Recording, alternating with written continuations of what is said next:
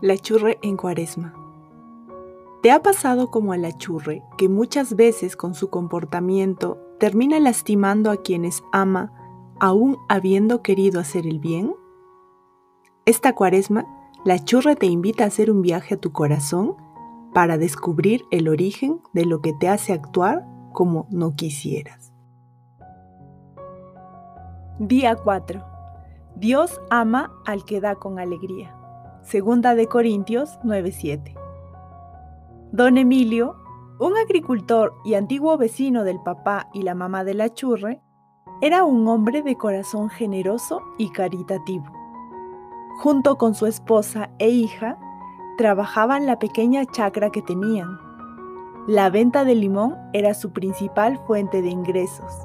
Aquel año hubo una superproducción de limón en toda esa región entonces, con el precio por los suelos, la familia pasó por muchas limitaciones.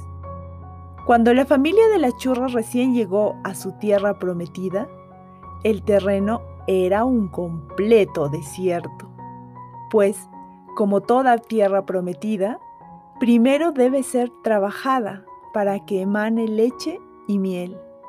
Los arequipeños, como los habían apodado en aquel lugar, Trabajaron juntos la tierra durante todo el día, cada día con mucho esfuerzo y dedicación.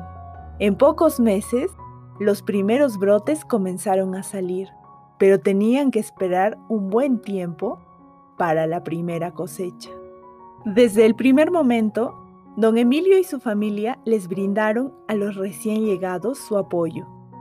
En algunas ocasiones compartieron los frutos de su campo, pues ellos sabían lo que significaba comenzar de nuevo, les dijeron. Uno de los recuerdos más claros que tiene la churre de don Emilio es del día en que los invitó a almorzar a su casa. Después de llevarlos a recorrer su chacra y cosechar algunos frutos, les sirvieron arroz con leche. Fue un almuerzo delicioso, aunque diferente, pues para la churre esa comida era un postre. Sin embargo, para la familia de don Emilio, era todo lo que comerían hasta el día siguiente. Esa semana, el precio del costal de limón había bajado a 8 soles, unos 2 dólares.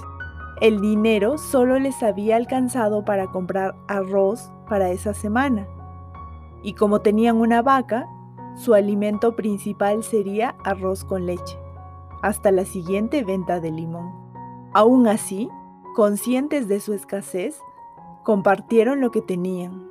Y no fue la única vez que la familia Calle mostró su generosidad con los arequipeños, que por cierto, no son arequipeños. La chorra se preguntó por mucho tiempo qué era lo que marcaba la diferencia entre don Emilio y ciertos pobladores de aquel lugar. Mientras que uno les daba la mano, un grupo en particular trataba de asustarlos para que dejen de trabajar tanto. Les pusieron muchas trabas esperando que se desanimen e incluso les robaron herramientas de trabajo y les cobraron más de la cuenta. Creo que ese grupo de pobladores, de cierta manera, sentía envidia de los recién llegados, pues los nuevos estaban obteniendo resultados que los otros pobladores no habían logrado en años. Además, impulsados por la avaricia, no les importó usar medios ilícitos para obtener los bienes que ellos deseaban. ¿Cómo te sientes cuando ves que alguien logra lo que tú no has podido lograr? ¿Cómo reaccionas cuando ves a alguien con necesidad? ¿Te molesta que otros sean reconocidos y tú no? ¿Qué haces para obtener lo que quieres? ¿Eres de los que piensa que el fin justifica los medios? Hoy te invito a revisar tu pasado nuevamente, pero esta vez en base a la siguiente información. ¿Sabías que un niño que fue criticado y regañado constantemente tiende a sentir vergüenza de sí mismo y a sentir culpa por ser como es?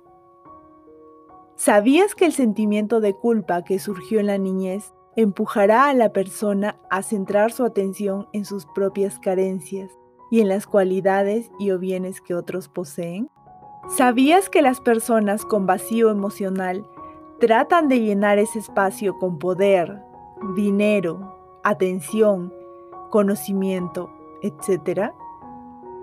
Dice la hermana Glenda, aún cuando te encuentres con el corazón roto, con tu vida hecha pedazos, te veas lleno de traumas y heridas profundas, el alfarero divino ama tu vasija, ama tu barro y siempre te hará de nuevo si tú te pones en sus manos.